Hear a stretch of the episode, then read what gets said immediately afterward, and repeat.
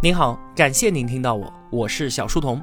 我的节目首发平台是在小书童频道微信公众号，小是知晓的小，在公众号里回复陪伴可以添加我的个人微信，也可以加入我们的 QQ 交流群，回复小店可以看到我亲手为您准备的最好的东西。小书童将常年相伴在您左右。我们正在解读《上帝掷骰子吗》，作者曹天元。这是我们解读这本书的最后一期节目了。上期节目啊，我们说到薛定谔他用一个巧妙的思想实验，就把看不见的微观世界的量子效应放大到我们的日常世界，用荒谬的又死又活的猫来攻击量子论。同时呢，哥本哈根解释没有办法定义观测者，人观测可以造成波函数的坍缩，那么猫观测为什么就不行呢？沿着这条路往下走啊，我们就会和说不清道不明的人类智能意识纠缠不清了。还有坍缩也是对于实验结果的强行解释，这并不符合薛定谔波动方程的演化方向。那为了解决上述的麻烦，物理学家们就提出了惊世骇俗的多宇宙理论。真实的宇宙对于我们来说是一个没有办法理解的极高维度的存在，它严格的按照薛定谔波动方程的演化。而我们所观察到的一切呢，其实是这个真实宇宙在我们这个低维世界的投影。薛定谔方程每一个可能的解就对应了一种投影，一切可能发生的事情都在某个世界真实的发生了。那哥本哈根解释和多宇宙谁是真理呢？检验的方法竟然是一个更加疯狂的量子自杀实验。在人则原理的支撑之下，如果多宇宙理论正确，那么作为主观的我是没有办法被杀死的。我总是能够活在我必然活着的那个宇宙当中。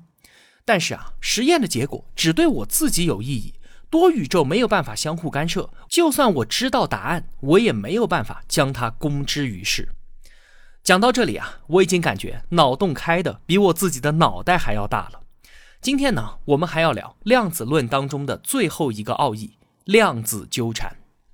故事呢，还是要从爱因斯坦他老人家说起。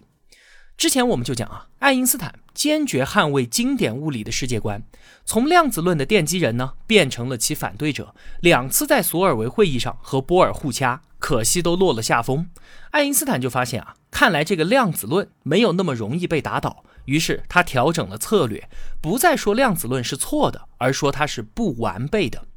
之所以我们会看到量子系统表现出的不确定性，那是因为还有隐藏的变量，我们没有发现，没有掌握。比方说，我们看到赌场里掷骰子，点数是随机的。但其实呢，背后是有一位武林高手在用气功控制着骰子的点数。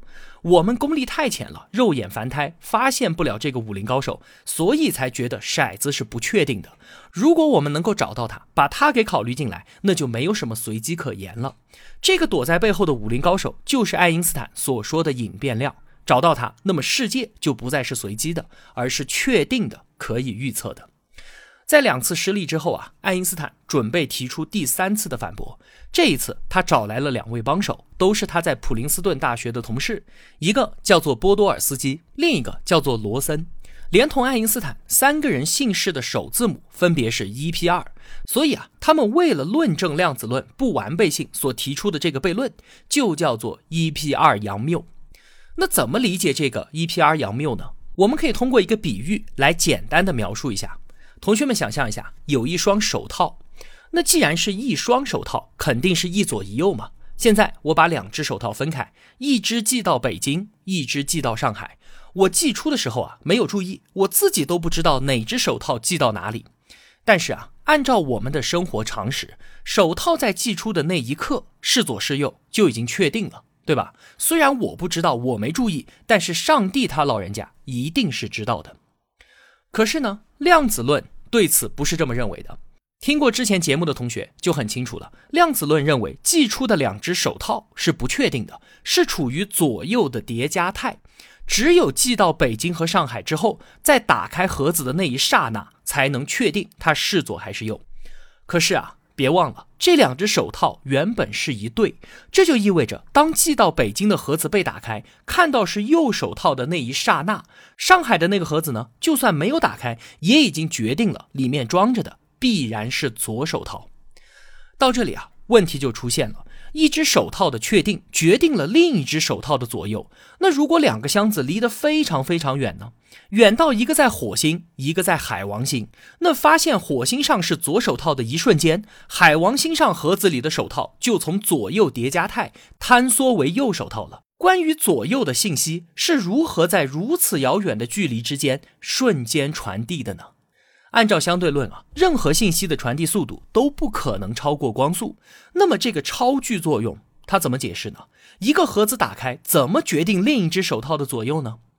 因此啊，爱因斯坦提出质疑：只要我们还承认宇宙当中不可能有超光速的信息传递，那么这两只手套就一定是在寄出的时候就已经确定了。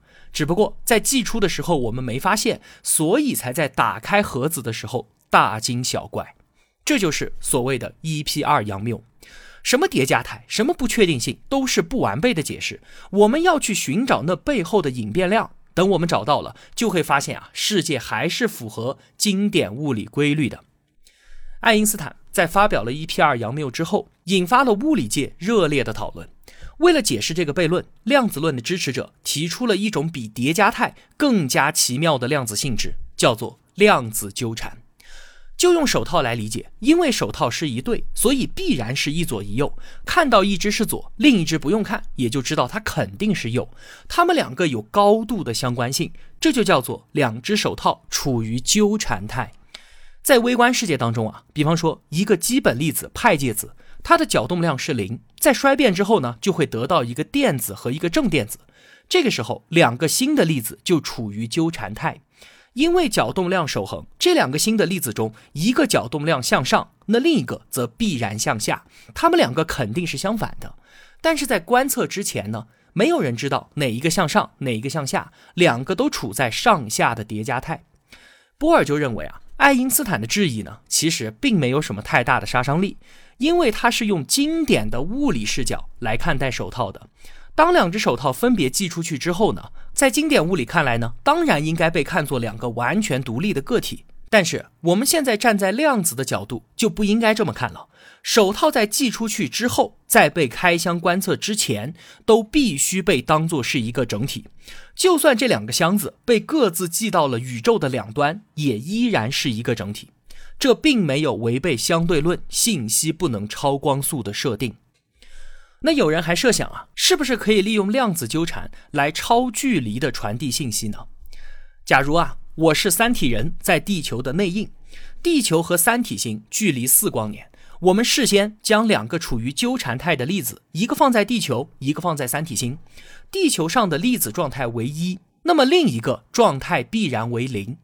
我们商量好了，由我在地球发起起义。一表示我成功了，零就代表我失败了。这样一来，不就可以让信息跨越四光年的距离瞬间传递了吗？同学们可以想一想，能不能做到？听起来是不错的，但是别忘了，量子还有个该死的叠加态。虽然两个粒子相互纠缠，就算我革命成功了，我来观测地球上的粒子，它不一定就坍缩成零。如果它坍缩成一呢？另一边三体人收到的信息那就是零，我不就传递了一个完全相反的错误信息了吗？所以说啊，量子纠缠并不能够超光速传递信息，它并没有反对相对论。爱因斯坦在提出 EP 二杨谬之后。不久啊，就离开了人世。一个叫做贝尔的英国物理学家，他是爱因斯坦的忠实追随者。他也不喜欢哥本哈根解释当中的随机性和概率，他赞同爱因斯坦的隐变量理论。那经过研究呢，贝尔提出了名垂千古的贝尔不等式。这个贝尔不等式的数学意义和推导啊，我们就不做过多的解释了。主要是我也不懂，说也说不清楚。我们只需要知道它的出现，让实验验证 EP 二杨谬和量子纠缠成为可能。它能对我们这个宇宙的终极命运做出最后的裁决。一直到一九八二年，一位法国科学家所领导的科学团队第一次做出了比较完整的关于贝尔不等式的检验实验。它的意义啊，甚至可以和之前我们说过的迈克尔逊莫雷实验相提并论。这个时候，爱因斯坦和波尔早就已经离开人世了。如果他们两个神灵不昧，一定在天国注视着这场实验。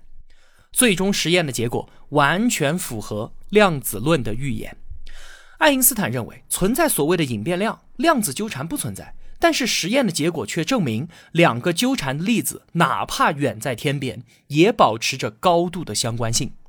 而就在不久之前，二零一五年的十月份，在荷兰进行了有史以来第一次对贝尔不等式的无漏洞验证实验。